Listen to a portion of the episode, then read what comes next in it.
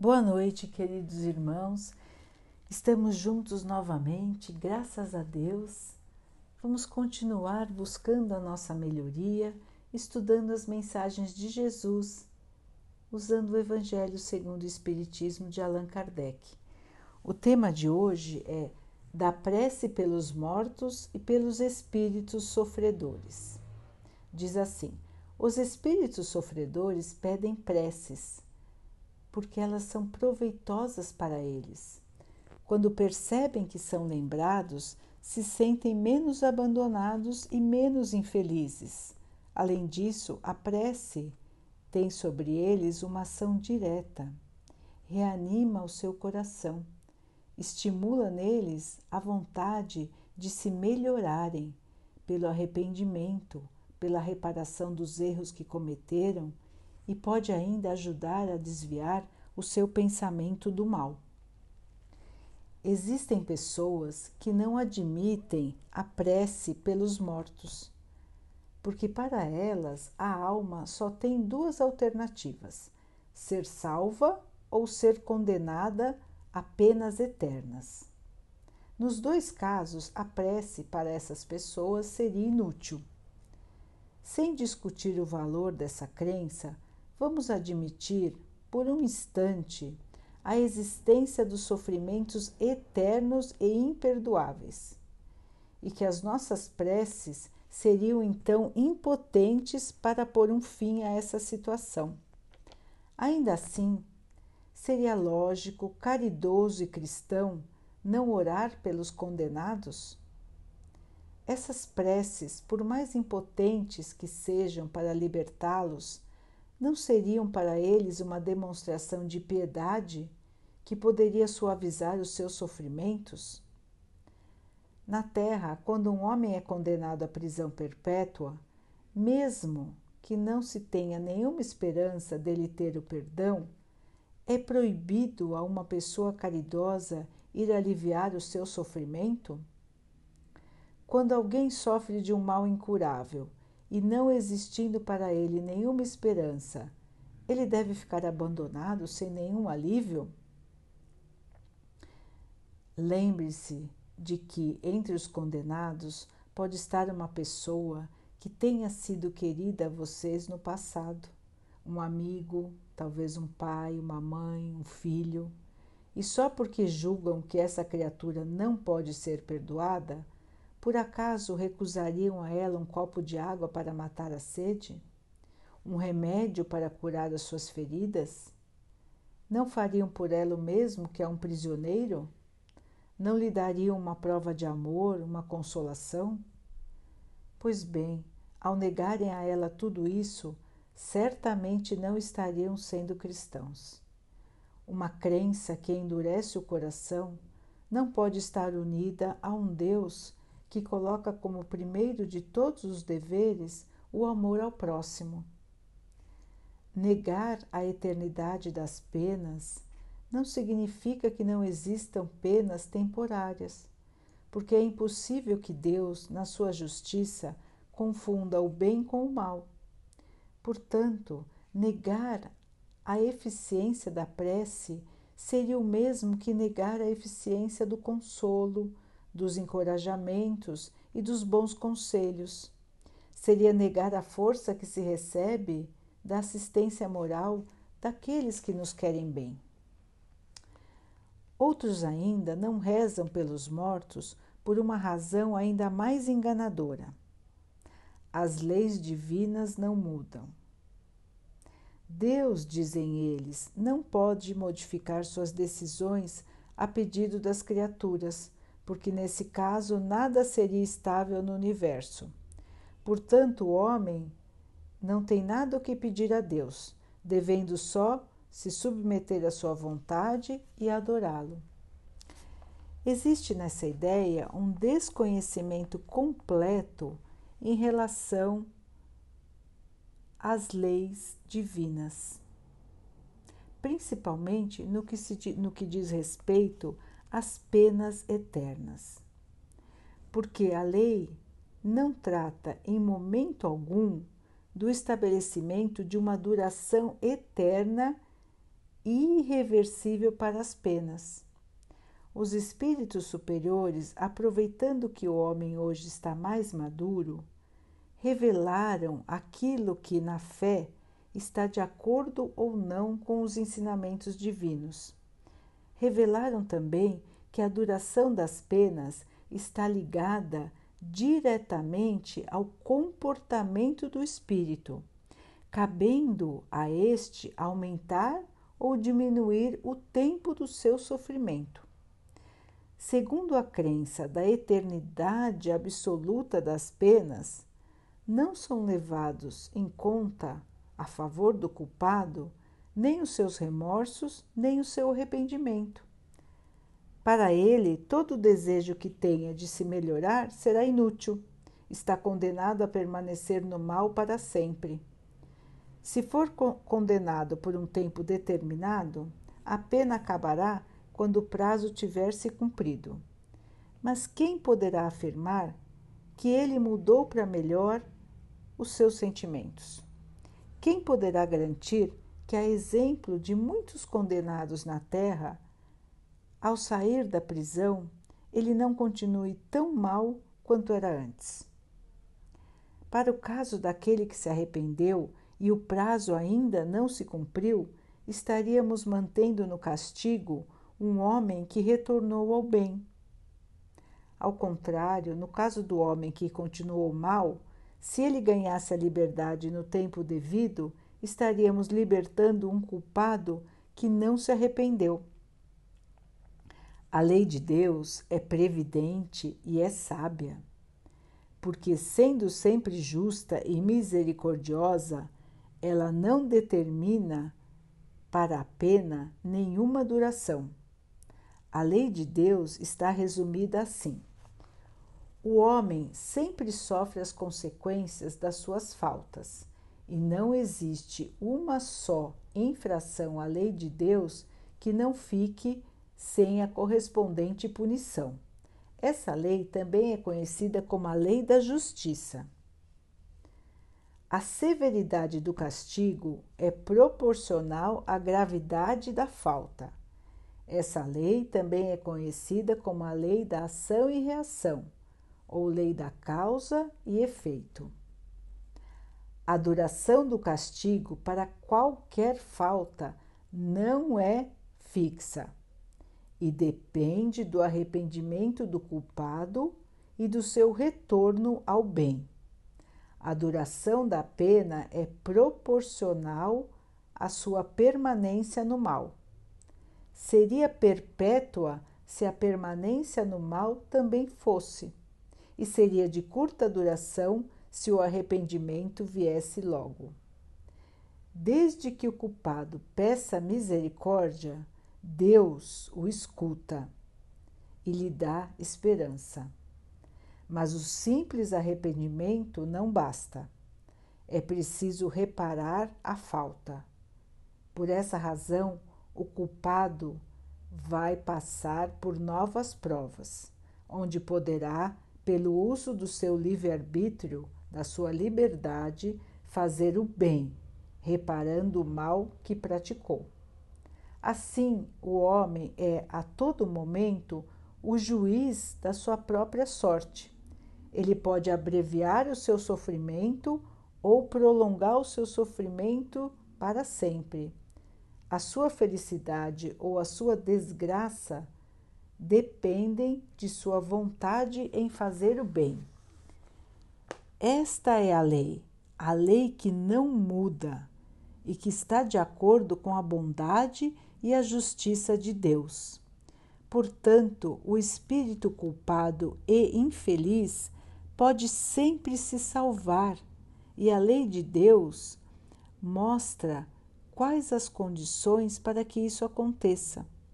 Na maioria das vezes, o que falta é a vontade, a força e a coragem.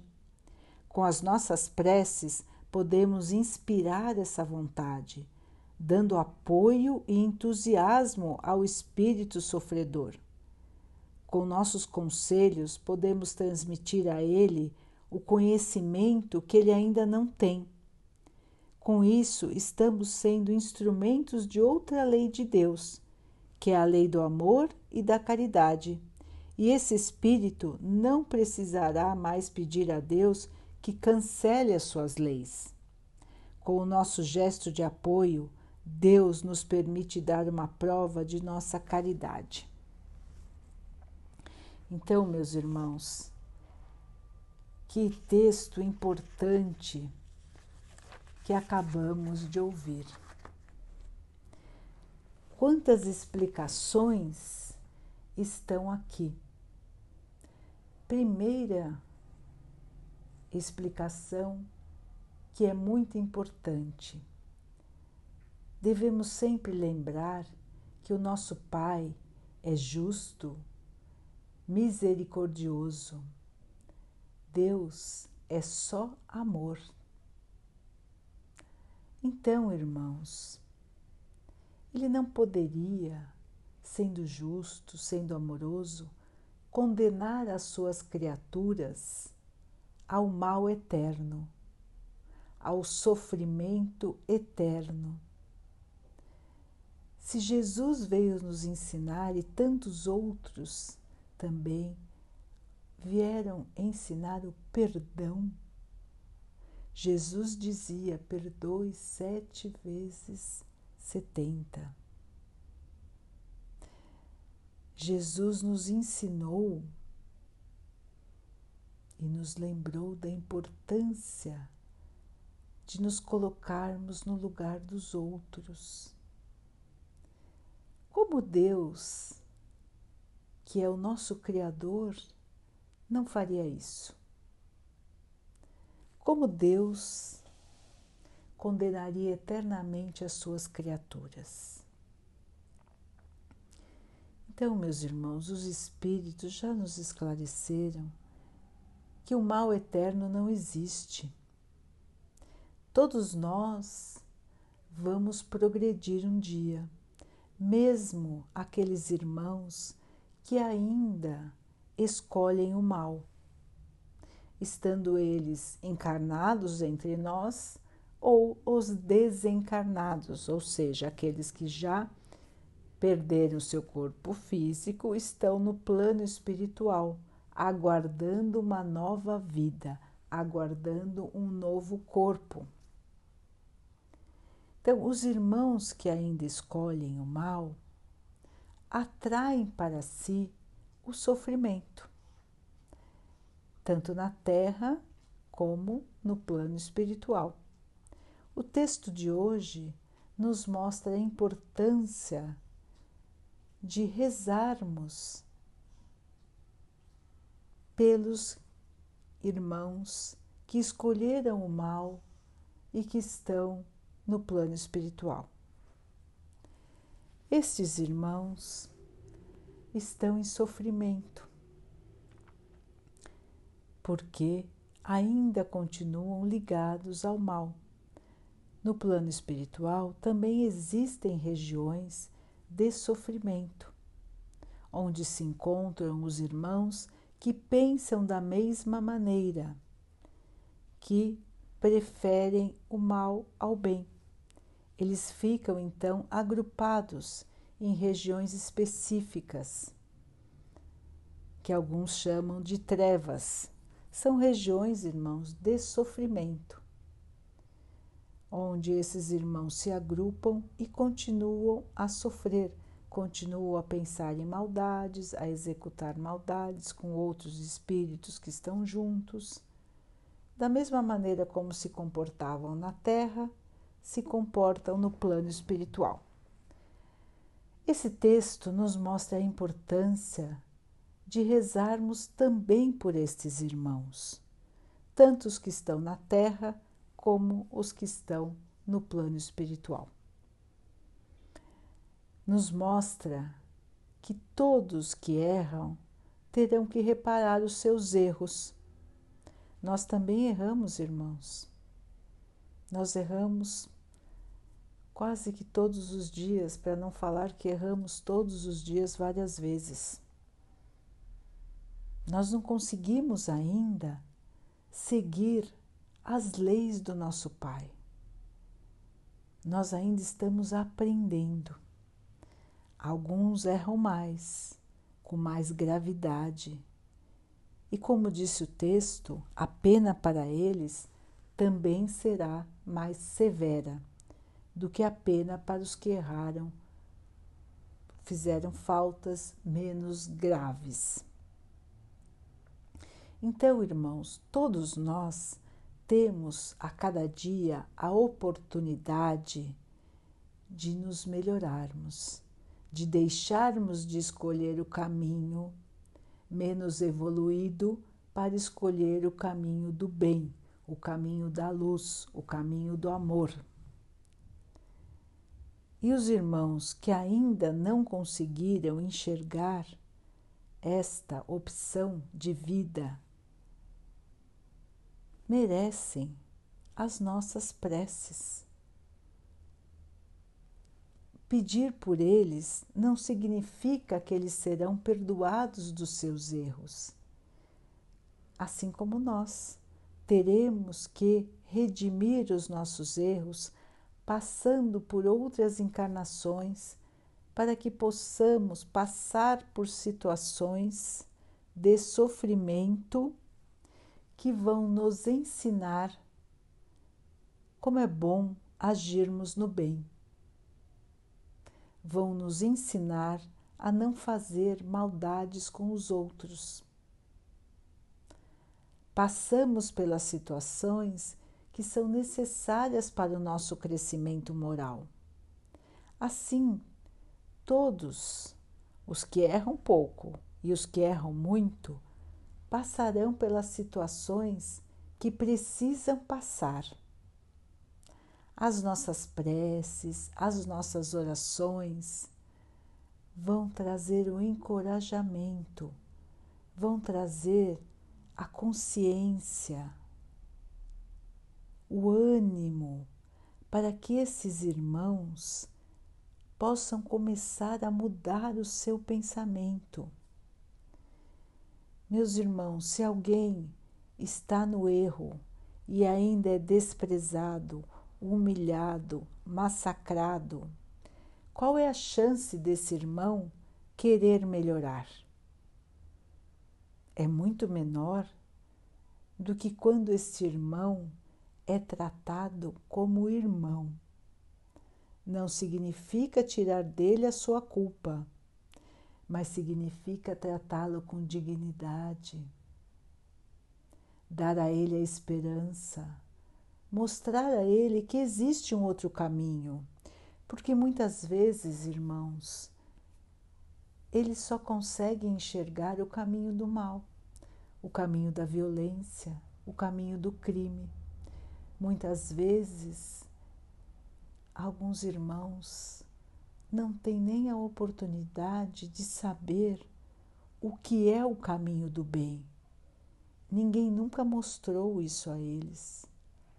A sua vida foi tão triste que eles sempre foram tratados com violência, com desprezo, com maldade. Eles nunca viram o bem.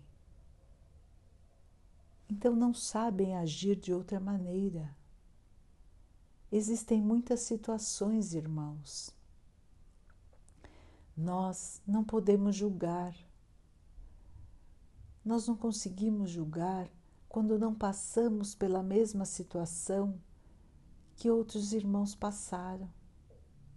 Não cabe a nós o julgamento. Como disse o texto, a sentença de cada um será dada por cada um. A liberdade virá, a felicidade virá quando o irmão que errou se arrepender, se arrepender e tiver passado pelos sofrimentos que fez os outros passarem, para que ele realmente aprenda a seguir no caminho do bem. A justiça de Deus é perfeita. Nós precisamos pensar nos nossos atos, avaliar os nossos pensamentos, e não condenarmos ninguém. Não cabe a nós a condenação. Deus não condena ninguém. Deus nos dá a oportunidade de redimir os nossos erros. A oportunidade é dada para todos. Então, irmãos, nas nossas orações, vamos nos lembrar de todos os irmãos que ainda escolhem o caminho do mal. Vamos pedir a Deus que os anime para seguir o caminho do bem, que faça com que eles possam enxergar que existe outra maneira de viver, que eles possam enxergar que o mal só traz a eles sofrimento. E que esse sofrimento vai ficar com eles até o momento que eles decidirem mudar assim como para todos nós, irmãos. Estaremos felizes quando conseguirmos pensar e agir somente no bem, pensar e agir somente com amor. Quando conseguirmos chegar até este estágio teremos a verdadeira felicidade. O sofrimento deixará de existir para nós. E todos nós chegaremos lá. É uma questão de tempo, é uma questão de vontade, é uma questão de esforço de cada um. Então, vamos sempre lembrar de todos nas nossas orações. Daqui a pouquinho vamos nos unir em vibração, agradecendo ao Pai por mais esse dia, por tudo que somos, por tudo que temos, pedindo a Ele que abençoe a todos que sofrem no plano terreno e no plano espiritual a todos que ainda erram, todos que ainda não conseguem estar no amor. Que o nosso Pai possa abençoar a todos nós, nos trazendo coragem, a paz do coração, a vontade de melhorar a vontade de progredir, a esperança de um dia melhor. Vamos pedir ao nosso Pai que abençoe todos que sofrem do corpo e da alma, que abençoe os animais, a natureza, as águas do nosso planeta e a água que colocamos sobre a nossa mesa, para que ela possa nos acalmar, nos fortalecer, nos proteger dos males e das doenças. Vamos ter mais uma noite de muita paz, de esperança, de perdão,